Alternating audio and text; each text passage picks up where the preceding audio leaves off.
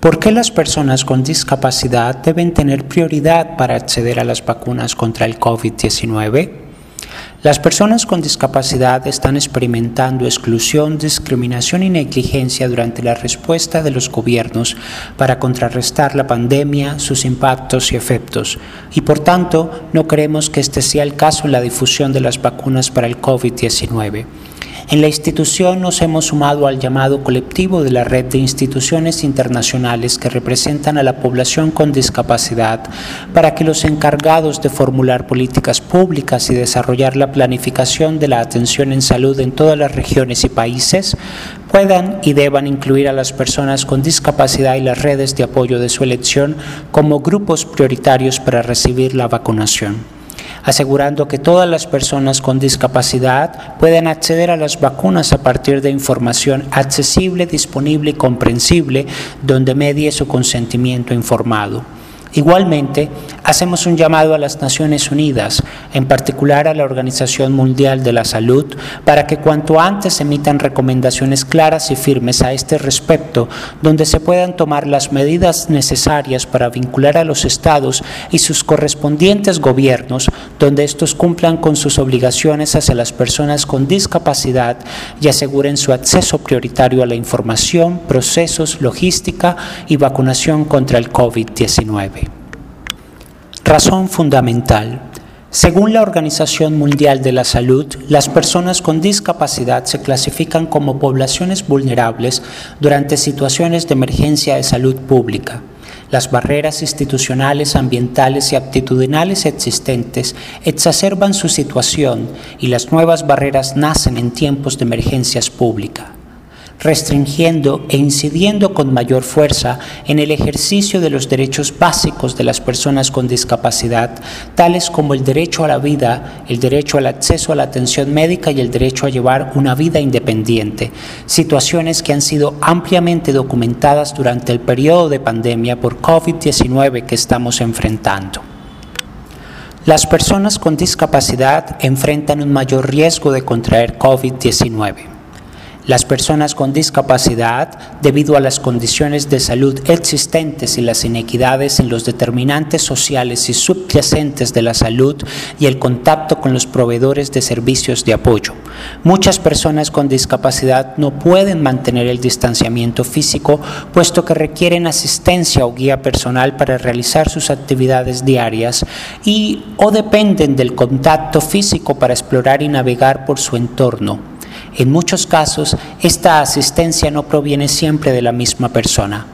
Otros están expuestos porque no tienen acceso a información oportuna y comprensible sobre cómo protegerse contra el COVID-19 en formatos accesibles. Para algunas personas con discapacidad intelectual o psicosocial o con autismo, no es factible mantener el distanciamiento físico o el uso prolongado de máscaras o cubrimientos faciales y otros requisitos higiénicos.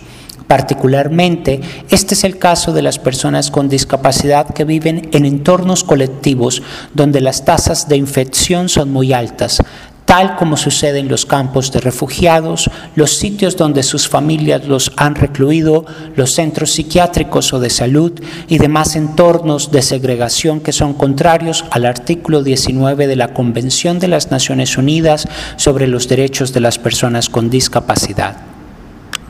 Cuando se infectan con el virus, las personas con discapacidades tienen mayores probabilidades de morir al desarrollar síntomas más graves.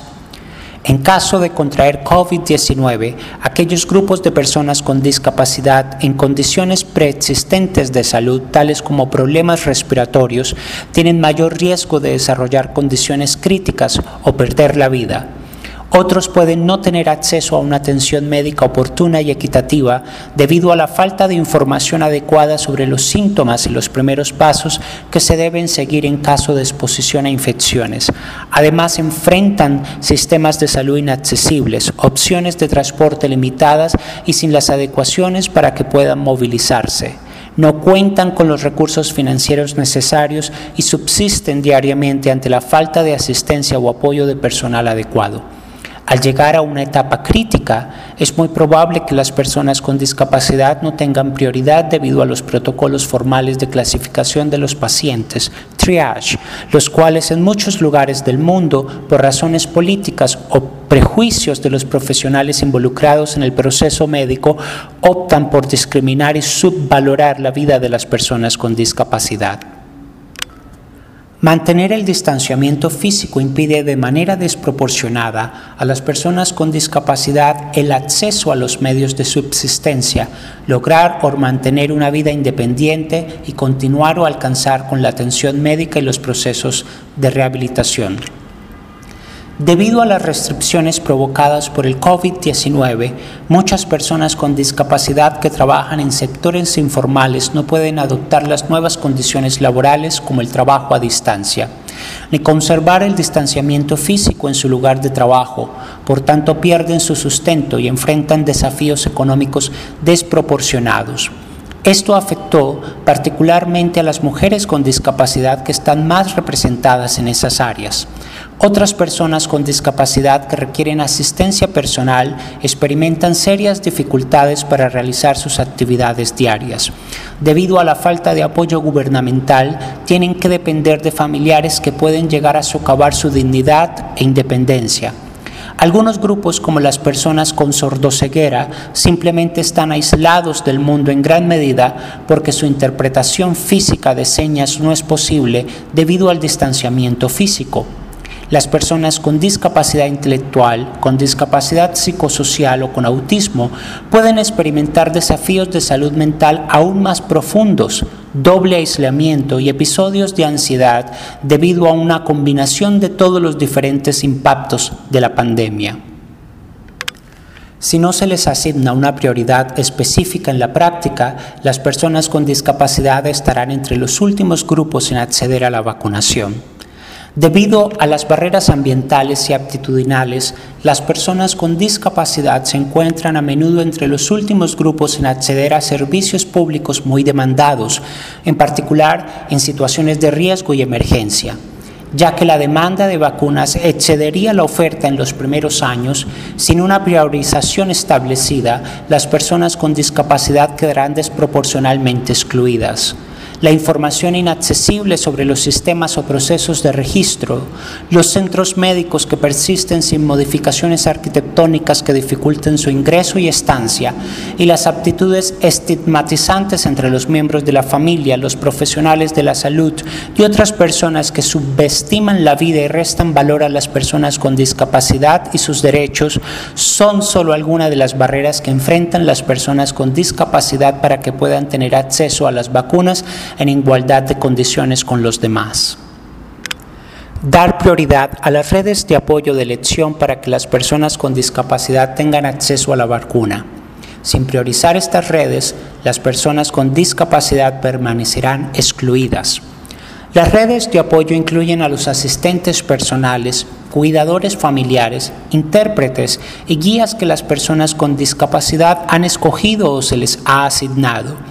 El apoyo adecuado y constante de esta red es fundamental para la vida, la salud y la dignidad de muchas personas con discapacidad. Por lo tanto, es necesario priorizar las redes de apoyo de personas con discapacidad para acceder a las vacunas. Asegurarse de que la vacunación se realice solo después de recibir el consentimiento informado de las personas con discapacidad. La vacunación solo debe realizarse después de recibir el consentimiento completo e informado de la persona. Las personas con discapacidad podrían tener desconfianza en el sistema de salud debido a experiencias negativas previas tales como discriminación o tratamientos forzados. Las personas con discapacidad no deben recibir un trato diferencial al resto de la población en caso de que lleguen a rechazar la vacunación. Está claro que se está desarrollando un despliegue de vacunación mundial para garantizar que la vacuna contra el COVID-19 se distribuya de manera equitativa. Ninguna persona y ningún país deben quedarse atrás. Al principio, se desarrollarán estrategias específicas para garantizar la vacunación de los grupos objetivos o prioritarios, por ejemplo, los trabajadores de la salud y las personas mayores. Este pronunciamiento sostiene que las personas con discapacidad, debido a su mayor exposición al COVID-19 y todas sus consecuencias, deben ser priorizadas en las estrategias de vacunación. De lo contrario, se quedarán más rezagadas, experimentando una pérdida desproporcionada de vidas y medios de subsistencia frente a varios servicios de atención médica inaccesibles, con vidas indignas y una desconexión agravada de la sociedad. En nombre de las personas con discapacidad y sus organizaciones, así como de las redes de apoyo en todo el mundo, hacemos un llamado a todos los gobiernos, agencias de las Naciones Unidas y al sector privado para que tomen inmediatamente todos medidas para garantizar que, primero, las vacunas COVID-19 estén disponibles dentro de programas dirigidos, gratuitos o de bajo costo para todas las personas, incluidas las personas con discapacidades y las redes de apoyo de su elección. Dos, las personas con discapacidad y las redes de apoyo de su elección tengan acceso prioritario a las vacunas, incluyendo a asistentes personales, cuidadores familiares y personas que trabajan en servicios relacionados con la discapacidad. 3. Los lugares donde se administren las vacunas sean físicamente accesibles y se brinde orientación y asistencia en vivo a quienes lo necesiten. Cuando sea necesario, se deberá proporcionar de forma gratuita o con algún tipo de subsidio el transporte público accesible para que las personas con discapacidad reciban su vacuna. 4. Se lleven a cabo actividades de divulgación específicas para garantizar que las personas con discapacidad conozcan la disponibilidad de vacunas y que todas las campañas de información sean inclusivas y accesibles, explicadas apropiadamente para su edad y con enfoque de género. 5 todos los sistemas de información relacionados con las vacunas deben recopilar datos desglosados por edad, género y discapacidad y que todos los servicios basados en la web también deben ser totalmente accesibles, garantizando al mismo tiempo el respeto por la vida privada y la confidencialidad de la información relacionada con la salud.